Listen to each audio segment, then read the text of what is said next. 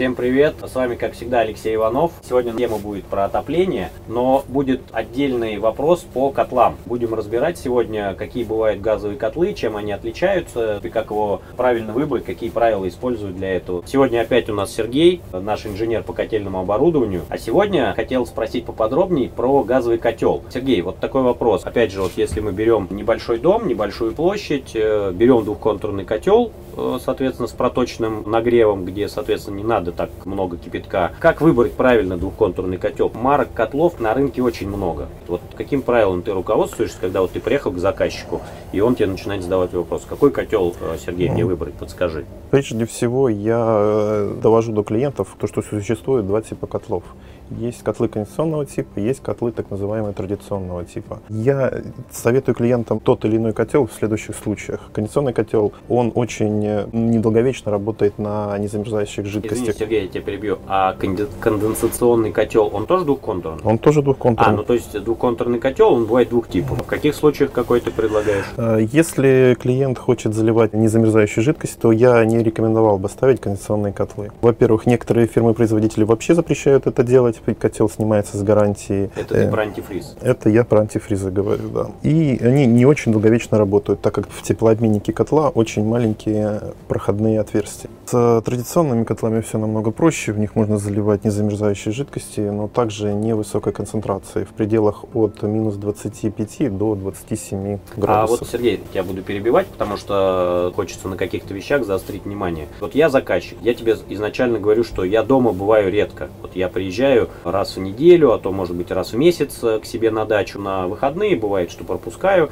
Вот если я залью себе воду, повешу, как ты говоришь, конденсационный котел, э, куда антифриз нельзя заливать, и залью воду. А если вот выключится и система разбирается? Для этого существует э, система GSM управления, то есть у вас будет приложение в телефоне, вы всегда будете контролировать свой дом. В каком состоянии находится котел, если в ошибке он стоит, какая температура дома и так далее. И тому а, ну, то, есть, то есть вы будете в курсе принимать меры. Если вдруг что телеметрия, да. я буду следить за своим домом и знать там в любую да. минуту в режиме что, онлайн, что, что, что там происходит. Что происходит с вашим котлом, с вашей системой а отопления. конденсационный котел, он позволяет экономить газ, Да, если объяснить более просто, то это приблизительно если нагревать две кастрюли горячей воды, то одна будет накрыта крышкой, другая без крышки. Кондиционный котел будет аналог, когда вода будет греться с крышкой, закрытой крышкой. То бишь, а, там быстрее закипает. Быстрее закипает, нужно меньше тепла, чтобы закипело определенное количество а, хороший пример, я, кстати, не знал про него. Ну да, в принципе, логично. Э, где-то приблизительно до 10% экономит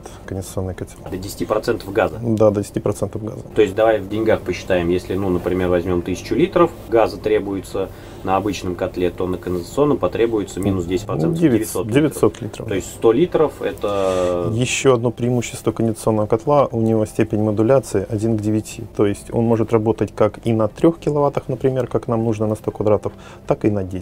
Так, стоп. А что такое, как ты сказал? Степень модуляции. Степень модуляции. Это что это? Это простым, простым языком, это котел сам выбирает мощность в зависимости от требуемых теплопотерь.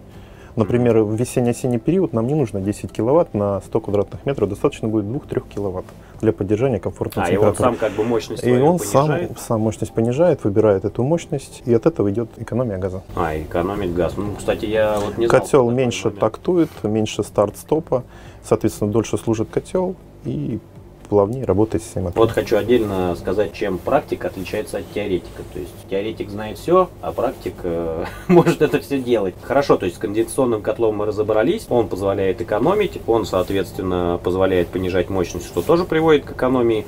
А тогда в каких случаях ты рекомендуешь ставить вот обычный атмосферный Когда котел? клиент перестраховывается, как говорится, несколько раз, и если это домик выходного дня, если он там бывает очень редко или добраться очень трудно до этого дома, в этих случаях лучше для перестраховки залить незамерзающую жидкость. А, и тогда нужно ставить атмосферный котел. Да, атмосферный котел. Кстати, вот э, тоже нашим зрителям будет полезно. То есть, если решили себе залить антифриз, то ставьте атмосферный котел. Если же воду, то можно поставить конденсационный котел и экономить газ. Очень такой полезный лайфхак. Плюс антифриза один. То, что он не замерзает. В основном не минус.